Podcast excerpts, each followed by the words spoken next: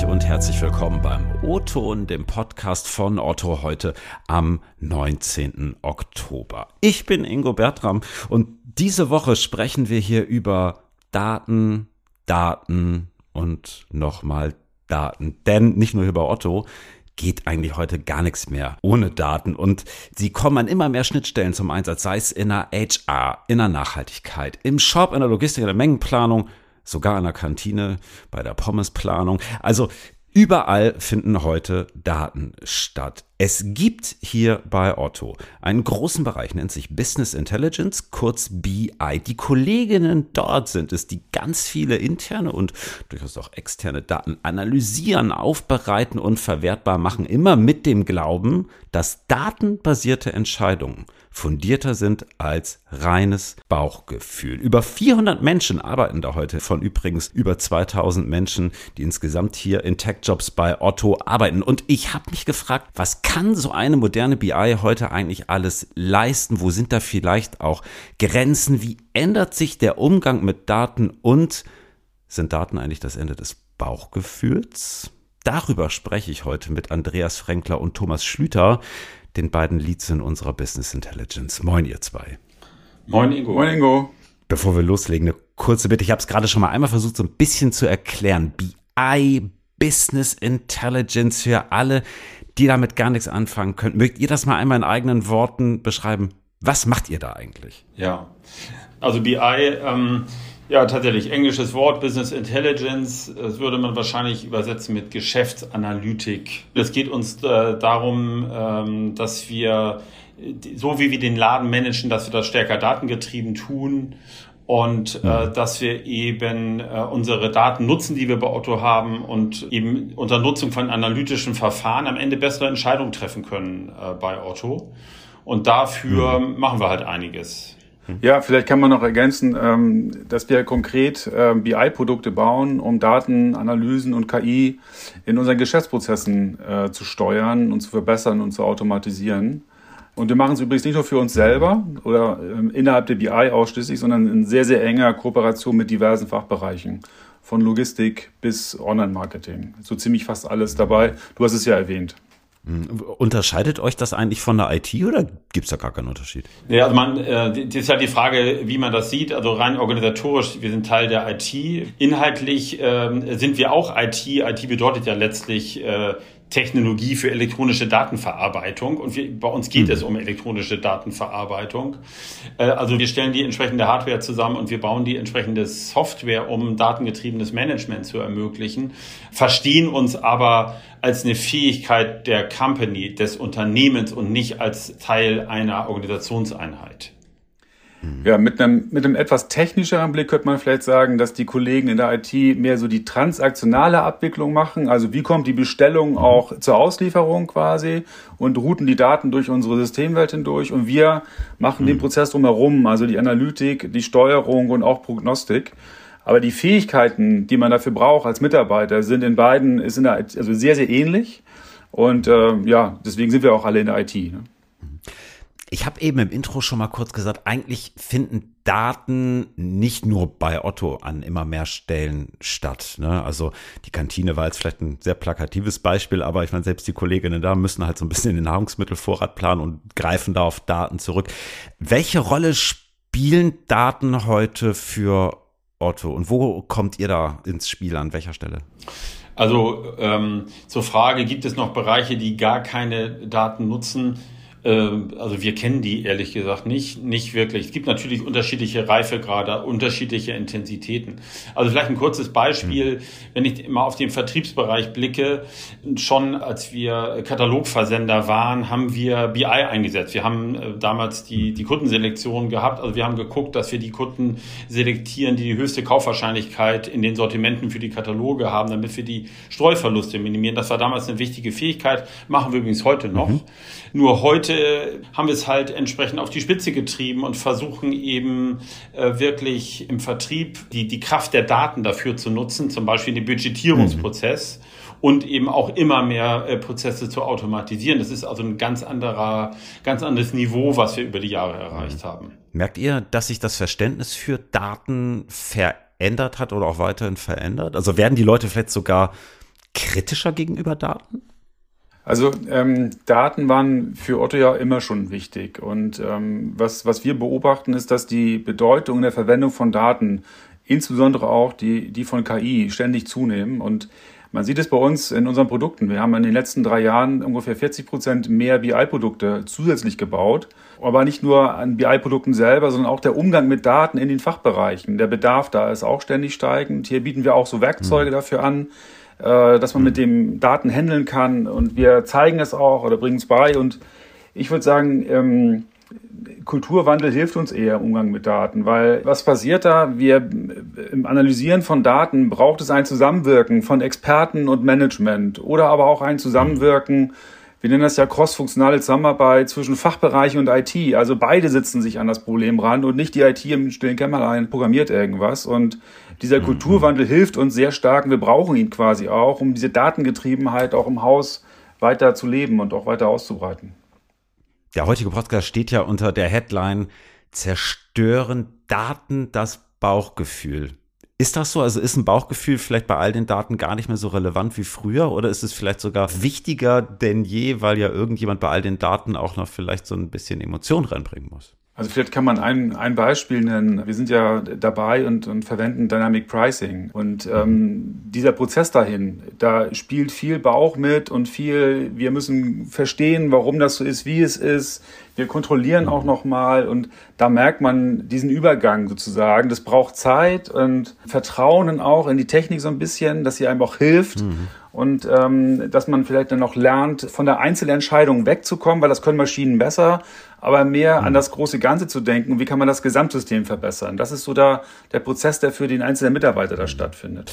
Mhm. Ihr habt ähm, gerade eben auch von sogenannten BI-Produkten gesprochen. Ich persönlich finde das mal so relativ wenig anfassbar. Könnt ihr das vielleicht mal so ein bisschen mehr erklären? Was sind das für Produkte, die ihr bzw. eure Teams da bauen?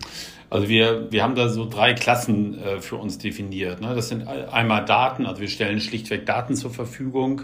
Dann ist es Reporting, also wir stellen Reporting-Systeme zur Verfügung, in der Regel auch im, im mhm.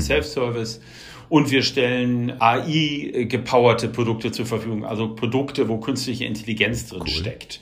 Und im Prinzip äh, kann man damit zweierlei Sachen machen. Also einmal kann das helfen, dass Menschen bessere Entscheidungen treffen können, zum Beispiel indem sie den Reporting nutzen. Wenn ich da auf die Fakten gucke, dann kann ich halt als Mensch eine bessere Entscheidung treffen. Und ich kann aber auch, wenn ich zum Beispiel Methoden äh, im, im Kontext künstliche Intelligenz einsetze, dann kann ich Prozesse automatisieren. Dann kann ich also auch in der Tat äh, einen Prozess so aufstellen, dass der Mensch ihn nur noch lenken muss, ihn nur noch steuern muss, aber selber eben nicht mehr Hand anlegen muss. Also ähm, als Beispiel, was, was fast jeder kennt, ist ein Produkt, was wir Coin nennen. Äh, da kann man sämtliche Finanzkennzahlen unseres äh, täglichen Geschäftes einsehen. Aber auch die Kollegen, die den Marktplatz gerade aufbauen, verwenden auch BI-Werkzeuge, um diesen Marktplatz zu steuern, mhm. um zu schauen, wo laufen Dinge gut, wo müssen wir nachjustieren. Und die andere Kategorie wäre halt sowas wie Do-it-yourself BI, was ich eben auch schon mal nannte, wo Fachbereiche selber mit Daten agieren können, wo wir ihnen halt BI-Produkte an die Hand geben, mit denen sie alleine arbeiten können. Ja, und ich sag mal, um es kurz zu ergänzen, in meinem Aufgabenbereich ist das im Grunde ähnlich. Ne? Wir, haben, äh, wir haben ein Thema Pushing AI, wo wir versuchen, im Haus die Fähigkeit, Artificial Intelligence einzusetzen, zu verbreitern und ein anderes Beispiel, ich hatte es vorhin schon erwähnt, ist sicherlich das ganze Thema Vertriebsautomatisierung, Automatisierung der Vertriebsprozesse, äh, wo wir auch Riesenpotenziale haben und da gerade mit äh, den KollegInnen dabei sind, das eben voranzutreiben. Was merken die KundInnen davon, was ihr und eure Teams im Hintergrund da so macht. Also ein Beispiel, ich bin neulich mal über diese sogenannten Recommender-Systeme, heißen sie, glaube ich, gestoßen. Also das sind Systeme, die mir als Kunde bessere oder auch tolle geeignete Artikel vorschlagen, muss man irgendwie so ganz einfach zu sagen. Ist das so ein klassisches Anwendungsbeispiel, was KundInnen merken? Das wäre tatsächlich ein, äh, ein, Anwendungsbeispiel. Also mit äh, die Recos macht übrigens ein Team, was aus BI-Leuten und dem äh, Bereich Customer Interactions besteht. Also das heißt, wir haben da auch ganz ja. viele unterschiedliche Zusammenarbeitsmodelle.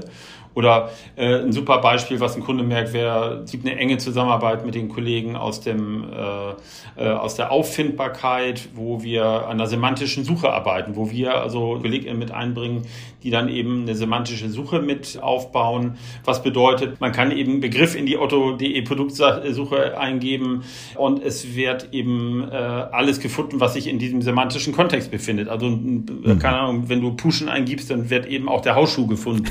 ne? Woher weißt du, dass ich Pushen brauche? Ja. ich habe mir das so gedacht. Also was man vielleicht generell sagen kann, ist, dass immer da, wo unser Kunde mit uns in Interaktion tritt, sei es im Service Center oder auch äh, auf der Online, äh, findet eigentlich heute schon auch überall BI statt. Ne? Also ähm, mhm. Und natürlich ergänzt dann aber auch die ganzen steuernden Themen, die, mehr, die wir für intern tun. Klar, das merkt der Kunde nicht direkt, sondern eher indirekt, wenn wir intern Prozesse optimieren sozusagen. Mhm. Wenn wir mal auf die Jobs gucken. Wir haben jetzt mehrfach schon von Teams gesprochen. Der Personalbedarf ist, naja, nicht nur bei euch, sondern allgemein in der Tech-Division wirklich, wirklich groß und die Tendenz ist ja auch deutlich weiter steigend, weil Daten immer wichtiger werden. Die neue HR-Kampagne, die nächste Woche startet, wird auch genau das fokussieren. Wenn ihr mal so reinschaut bei euch, wo drückt da am meisten der Schuh und was gibt es eurerseits auch für Lösungsansätze, um etwaigen künftigen Personalproblemen entgegentreten zu können? Ja, man muss sagen, dass wir uns äh, an einigen Stellen immer noch auch wirklich schwer tun, äh, neue Mitarbeiter zu finden und zu bekommen, weil der Bedarf im Markt halt überall da ist. Insbesondere mhm. bei sehr speziellen Rollen wie Datenarchitekten und solchen Rollen tun wir uns sehr schwer, dort Spezialisten zu bekommen. Was machen wir dagegen? Ähm, wir setzen zunehmend auf eigene Talente und Nachwuchskräfte.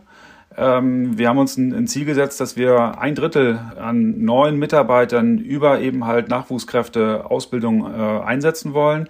Wir haben ja Fachinformatiker, Azubis, äh, wir haben auch Dualis, die studieren bei Otto.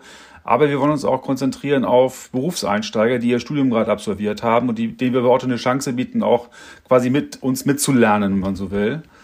Ja, und ich glaube, wir haben auch drumherum ein paar ganz coole Sachen zu bieten. Also wir haben schon, glaube ich, ein sehr attraktives Arbeitsmodell, auch ein Arbeitsplatzangebot. Auch Dienstsitz Hamburg ist nicht mehr zwingend erforderlich. Durch dieses Remote-Arbeiten können wir auch in sehr vernetzten Teams bundesweit arbeiten. Ähm, wir arbeiten agil, was für junge Menschen fast schon äh, Grundvoraussetzung ist, überhaupt einen Job anzunehmen. Ihr wisst, wir haben einen tollen Campus. Wir haben, glaube ich, auch eine sehr gute äh, Arbeitsatmosphäre und eine gute Kultur, in der wir hier leben. Und ich glaube, das sind schon ein paar Funde, die wir ins, in die Waagschale werfen können. Und ja, ich glaube, wir haben auch einen ziemlich guten Ruf, auch als Tech-Arbeitgeber äh, bei Otto. Zum Abschluss ein Blick nach vorne. Wo geht da für euch und für die BI und auch für allgemein das Thema Daten gerade die Reise hin? Welche Trends beobachtet ihr? Was könnte da vielleicht auch ja in naher Zukunft für uns hier spannend werden?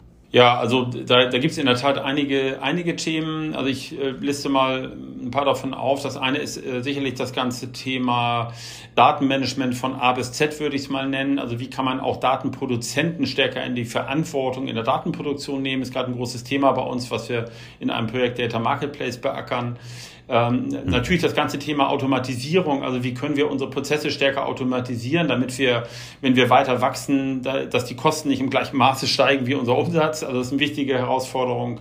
Das Thema Self-Service ist nach wie vor äh, heiß und fettig. Also wie, wie kriegen wir das hin, dass BI nicht nur der BI-Bereich macht, sondern dass das ganze Haus das macht. Und äh, mhm. letzter Punkt von meiner Seite, das Thema Zusammenarbeitsmodelle. Also wie kommen wir raus aus dieser Aufbauorganisationslogik stärker in eine Prozesslogik, weil da verdienen wir unsere Kohle. Wir verdienen die äh, Kohle in Prozessen und äh, nicht so in der Aufbauorganisation. Mhm. Ja, vielleicht kann ich noch zwei Sachen ergänzen. Also wenn du mich vor zwei, drei Jahren gefragt hättest, hätte ich gesagt, ähm, alles geht in die Cloud. Das war ein Riesenthema. Den Schritt haben wir mittlerweile vollzogen. Wir sind mittlerweile komplett in der Cloud. Und ich war letztens auf einer Veranstaltung bei Google und äh, wenn man sich da die ganzen Vorträge so anschaut, fast jeder Vortrag handelt sich oder handelt um das Thema KI und die zunehmende Professionalisierung von KI. Nicht nur das damit in Anführungsstrichen Sprung spielen, ähm, was ein Stadium ist, wo noch viele Unternehmen durchaus noch aktiv sind, aber die Professionalisierung der KI und die deutliche Verbreiterung, das ist ein Trend, der ist gerade voll im Gange und der wird sich auch in der nächsten Zeit fortsetzen. Hm, okay, also Fazit für heute, Daten werden wichtiger. Das ist, glaube ich, das große Fazit für die heutige Ausgabe. Andreas Thomas, schön, dass ihr heute hier gewesen seid und vielen Dank für den Einblick. Ingo, vielen Dank. Vielen Dank, dass wir da sind durften. Tschüss. Und liebe Hörerinnen und Hörer, das war der O-Ton für diese Woche. Lob, Kritik und Anmerkungen entweder per E-Mail ingo.bertram.otto.de oder kurz per LinkedIn. Wir hören uns nächste Woche Mittwoch wieder. Dann gucken wir mal ins Möbelgeschäft, zumindest in unser eigenes. Bis dahin, habt eine gute Zeit. Liebe Grüße aus Hamburg und eine gute Woche für euch.